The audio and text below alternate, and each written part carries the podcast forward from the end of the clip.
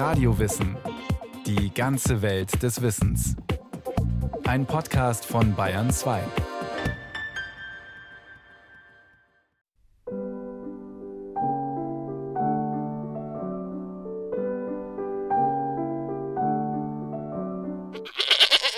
Ich bin so satt, ich mag kein Blatt. Mäh. Vor Zeiten war ein Schneider, der drei Söhne hatte und nur eine einzige Ziege. Aber die Ziege, weil sie alle zusammen mit ihrer Milch ernährte, musste ihr gutes Futter haben und täglich hinaus auf die Weide geführt werden. Also es ist normalerweise so, dass sie morgens halt rausgehen, dann den Tag über auf der Weide bleiben und abends zu melken wieder zurückkommen. Und zwar alles selbstständig, ohne dass ein Schneidersohn sie begleiten muss. Gela Angermann hat auf ihrem Öko-Ziegenhof auch nicht nur eine Ziege, wie der arme Schneider aus dem Märchentischlein Deck dich, sondern 115, die vielen Lämmer nicht mitgerechnet. Heute ist die Ziege auch nicht mehr das arme Leutetier wie in den vergangenen Jahrhunderten, sondern vor allem Milch- und damit Käselieferant für eine finanziell eher besser gestellte Kundschaft. Ja, irgendwie sind die gerade ganz zufrieden. Da gibt's nicht viel zu meckern.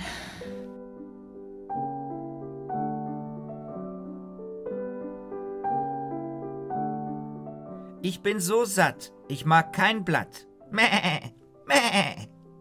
Nun, sagte der alte Schneider, hat die Ziege ihr gehöriges Futter? Oh, antwortete der Sohn, die ist so satt, die mag kein Blatt. Der Vater wollte sich selbst überzeugen, ging hinab in den Stall, streichelte das liebe Tier, Sind schon nette Tiere und sind halt sehr neugierig und so. streichelte das liebe Tier und fragte Ziege, bist du auch satt? Die Ziege antwortete Wovon sollt ich satt sein? Ich sprang nur über Gräbelein und fand kein einzig Blättelein. Mäh. Was muss ich hören? rief der Schneider. Die Geschichte ist bekannt. Der Schneider vertraute der lügnerischen Ziege und verjagte seine Söhne. Deren Bezug zur Ziege war seitdem verständlicherweise gestört. Also es gibt auch viele, die Ziegen hassen, weil sie auch nerviger sind. Also sie finden immer eine Lücke im Zaun. Das ist ihr Spezialgebiet. Also Ziegen so einzuzäunen, dass sie nicht ausbrechen, ist eine echte Aufgabe. Ziegen sind freiheitsliebend und haben ihren eigenen Willen. Was sie nicht will, das will sie nicht, und dann braucht es schon viel Überzeugungsarbeit. Hunde sind folgsam, Schweine mit gutem Futter korrumpierbar, Schafe folgen der Herde und Ziegen? Ziegen sind listig und schlau. Ziegen wird auch eine große Intelligenz nachgesagt, die sich in wissenschaftlichen Untersuchungen bei Tests mit den Tieren gezeigt hat. Wären sie nicht so intelligent, könnten sie nicht lügen, wie die im Märchen. Wart, rief der Schneider, du undankbares Geschöpf, dich davon zu jagen ist noch zu wenig. Auch wenn sie herumzicken oder bockig sind, bleiben die Ziegen auf dem Karolinenhof der ökologischen Viehwirtschaft erhalten. Im Januar und Februar bekommen die Ziegen ihre Lämmer und sind in Mutterschutz. Gemolken werden sie jetzt nicht mehr. 60 Ziegen haben gelammt jetzt und die haben ja so im Schnitt zwei Lämmer. Also kommt so ein bisschen was zusammen. Also 50 müssen im Endeffekt lammen noch. Die Ziegenlämmer sind niedlich und zutraulich. Sie kuscheln sich lieb aneinander, suchen noch wackelig stapfend nach der Mutterzitze. Ich meine, das ist bestimmt erst eine halbe Stunde altes Lamm. Und steht schon. Ja? Gela Angermann trägt eins vorsichtig zur Zitze der Ziegenmutter. 30 behalte ich als Nachzucht, also 30 weibliche. Alle anderen, die ich nicht behalte, werden dann mit vier bis sechs Wochen geschlachtet. Also da habe ich dann auch schon Kundschaft, die drauf wartet. Die meisten der süßen Ziegenlämmchen beenden ihr Leben nicht nach 15 bis 18 Jahren, so alt können sie werden, sondern als zarte Säuglinge. Die ersten Hinweise für das Zusammenleben von Mensch und Ziege gibt es von ungefähr 10.000 vor Christus. So kann man das ungefähr sagen. Die Agrarwissenschaftlerin Nina Brörkens ist gerade in Mutterschutz. Sie ist Ziegenexpertin und Autorin des Buches Ziegen artgerecht und natürlich halten. Und dann bin ich bei den Ziegen hängen geblieben, weil das hat so eine Faszination auf mich ausgeübt, diese Tierrasse, diese Tierart, die so einen individuellen Charakter hat und einfach so besonders ist, dass ich dann im wissenschaftlichen Bereich dabei geblieben bin. Also mich dann auf wissenschaftlicher Ebene damit beschäftigt habe, alles zusammengesucht habe, was es nur gibt zu den Ziegen und dann auch die eben meine zwei Diplomarbeiten dazu geschrieben habe und dadurch kam es dann wiederum zu dem Buch und so geht das immer weiter.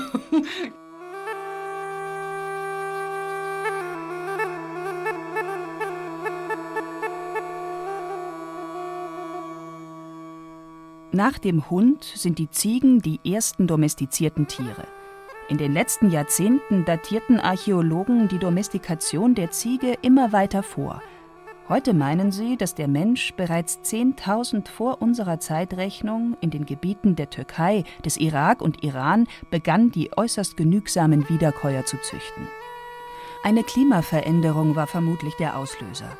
Die Menschen zogen sich vor den sich ausbreitenden Wüsten in die Berge zurück und dort lebten die wilden Bezoa-Ziegen, die zusammen mit den anatolischen Sagros-Ziegen wahrscheinlich die Stammeltern der heutigen Hausziegenarten sind. Die Bezoa-Ziegen haben gebogene, bis zu eineinhalb Meter lange Hörner und wiegen zwischen 30 und 50 Kilo. Man geht davon aus, dass die Menschen Jagd gemacht haben auf die Ziegen und dann aber auch Lämmer aufgezogen haben. Und so kam es halt zu einem ersten Zusammenleben zwischen Mensch und Ziege. Die Menschen nutzten zunächst das Wildgetreide, wurden dann zu Ackerbauern. Die Ziege war dabei, lieferte Milch, Fleisch, Felle, Sehnen, Wolle und Dung. Ausgehöhlte Hörner dienten als Trinkgefäße. Also die Ziegen sind eine sozial lebende Tierart, die aufgrund ihrer geringen Größe leicht zu handhaben sind. Und sie stellen natürlich keinen Nahrungskonkurrenten für den Menschen dar, weil sie sich von Pflanzen, Pflanzenfasern ernähren. Ziegen fressen hartes Gras, Blätter, Zweige. Die Wiederkäuer, täglich verbringen sie sechs Stunden mit dem Durchkauen des wieder hochgewürgten Mageninhalts, vertragen die kärgste Kost. Da sie gute Kletterer sind, kommen sie an Büsche und Gräser heran, die für andere Tiere nicht erreichbar sind. Sie begnügen sich mit wenig und auch mit leicht salzhaltigem Wasser. Ziegen finden immer ihre Nische zum Überleben. Sie sind unheimliche Überlebenskünstler, weil sie eben so genügsam sind und so findig und klug und intelligent, dass sie auch noch im letzten Winkel aus dem Müll sich das raussuchen können, was sie eben zum Überleben brauchen, was anderen Tieren so in der Form gar nicht möglich ist.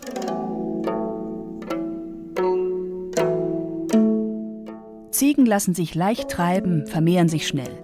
So kam es, dass sich die domestizierte Ziege schnell verbreitete. Zuerst über Palästina nach Ägypten, von dort nach Afrika. Ziegenhaltung wurde üblich in Zentralasien, seit etwa 7000 Jahren auch in Mittel- und Südeuropa. Die Domestizierung von Rindern und Schweinen erfolgte erst später. Seit etwa 800 vor Christus gibt es schriftliche Zeugnisse für die Verbreitung der Ziege und eine auf sie abgestimmte Weidewirtschaft. Im Mittelalter war die Ziegenhaltung sehr verbreitet. Die Ziege galt als Kuh des kleinen Mannes. Leuten, welche eine Kuh zu halten imstande sind, ist nicht gestattet, Geisen zu halten. Nur ganz armen Gemeinsleuten, Hintersassen, Hirten, Bergarbeitern ist es erlaubt, zwei Geisen zu halten. 1791. Eine Verordnung, die in der Pfalz zugunsten der Forstwirtschaft erlassen wurde. Der Hintergrund Ziegen, auch Geisen genannt, wurden in die Wälder getrieben und verbissen dort junge Bäume und Sträucher. Deshalb wurde wohlhabenderen Bauern untersagt, Ziegenherden zu unterhalten.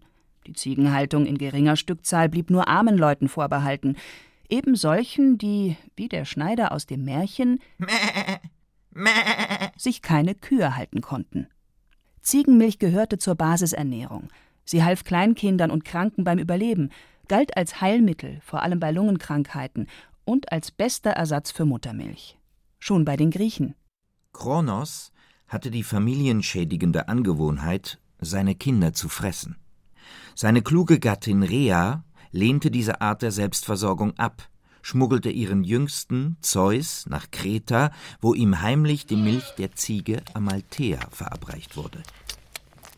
Hesiod berichtete das.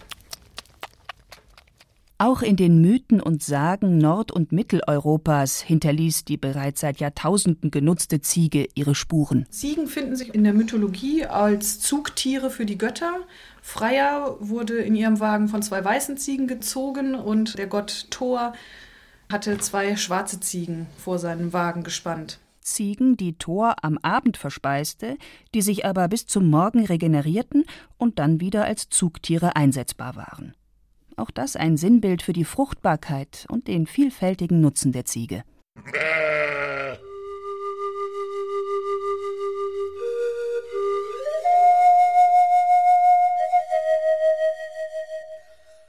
Aus der Zeit zwischen dem dritten und fünften Jahrtausend vor Christus gibt es kleine Tonabbildungen von Ziegen sowie Abbildungen und Statuetten, die Mischwesen darstellen aus Ziege und Mensch, vermutlich Abbildungen von Ziegengöttern. Diese Ritual- und Kunstgegenstände werden im Laufe der Jahrhunderte immer differenzierter.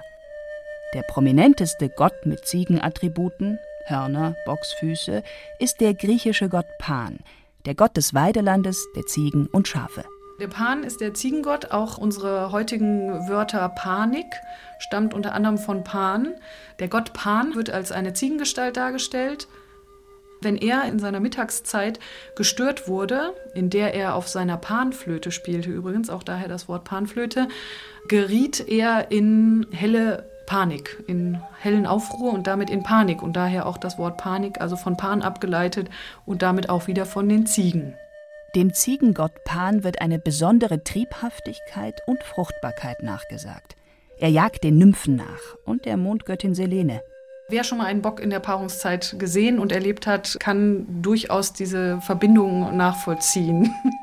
Hörner auf dem Kopf, der Ziegenfuß. Im Christentum wird aus der Lüsternheit etwas Böses und aus dem Ziegengott der Teufel. Weitere Geburtshelfer des Teufels waren auch die triebhaften Satyren. Sie sind halb Mensch, halb Ziegenbock.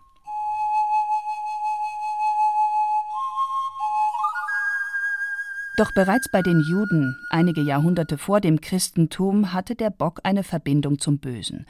Spätestens dann, wenn er als Sündenbock in die Wüste geschickt wurde. Der Gott des Alten Testamentes gab exakte Anweisungen.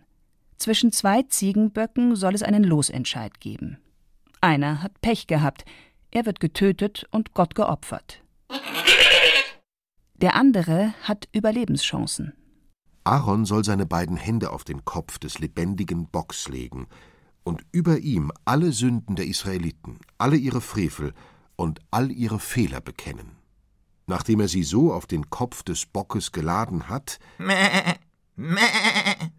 soll er ihn durch einen bereitstehenden Mann in die Wüste treiben lassen, und der Bock soll alle ihre Sünden mit sich in die Einöde tragen. Dieses Ritual war vermutlich keine Erfindung der Juden, auch andere Völker schickten Sündenböcke in die Wüste, etwa bei Pestepidemien. Bei den Hethitern waren es Widder und eine eigens zur Austreibung geschmückte Frau.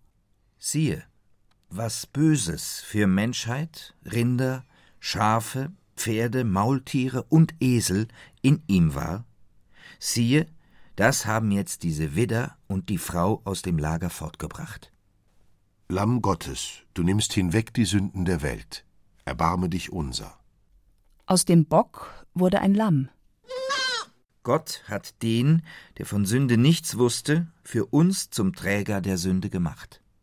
2. Korinther 5, Vers 21. Die Sündenbockfunktion bleibt erhalten, in religiösen und außerreligiösen Zusammenhängen. Einem wird die Schuld aller aufgeladen. Doch Jesus opfert sich, im Gegensatz zum Ziegenbock, mehr oder weniger freiwillig und erlöst von den Sünden. Dieser Zusammenhang ist nachzulesen in René Girard Ausstoßung und Verfolgung eine historische Theorie des Sündenbocks. Der Sündenbock des Alten Testamentes trägt alles Böse zu Asasel, einem wüsten Dämon und gefallenen Engel.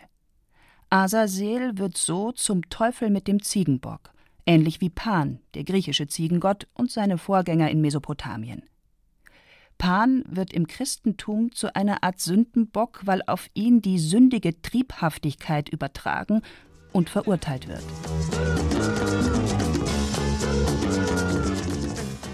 Der penetrante Geruch und diese übersteigerte Triebhaftigkeit die besonders deutlich beim Fortpflanzungsverhalten wird, trugen dazu bei, dieses negative Bild der Böcke fortzutragen und ihm damit dem Teufel zuzuschreiben.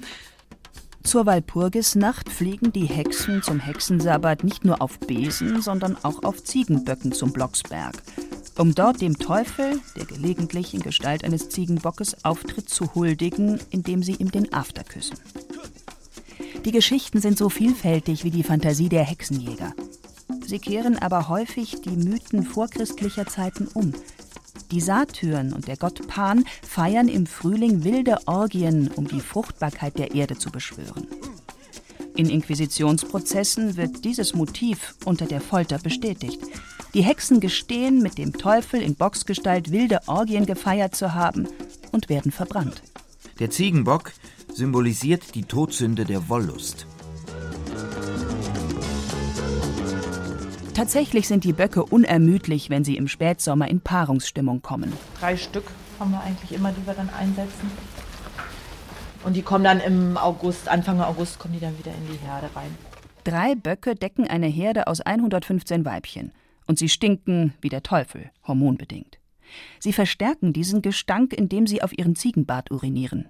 Ziegenweibchen finden das attraktiv. Weil es ist ein wirklich sehr durchdringender Geruch. Wenn man das an den Händen hat, man kriegt es mit keiner Seife wieder ab. Es bleibt wirklich wochenlang da drauf.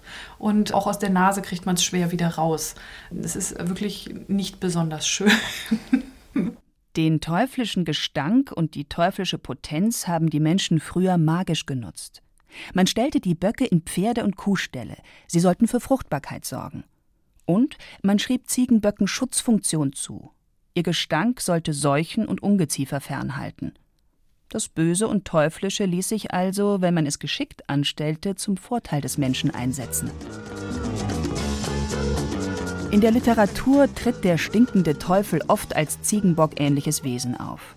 Nicht nur in der griechischen Mythologie und im Märchen, sondern, zunehmend ironisch, in der Literatur, etwa in Tschechows Kurzgeschichte Gespräch eines Betrunkenen mit einem nüchternen Teufel.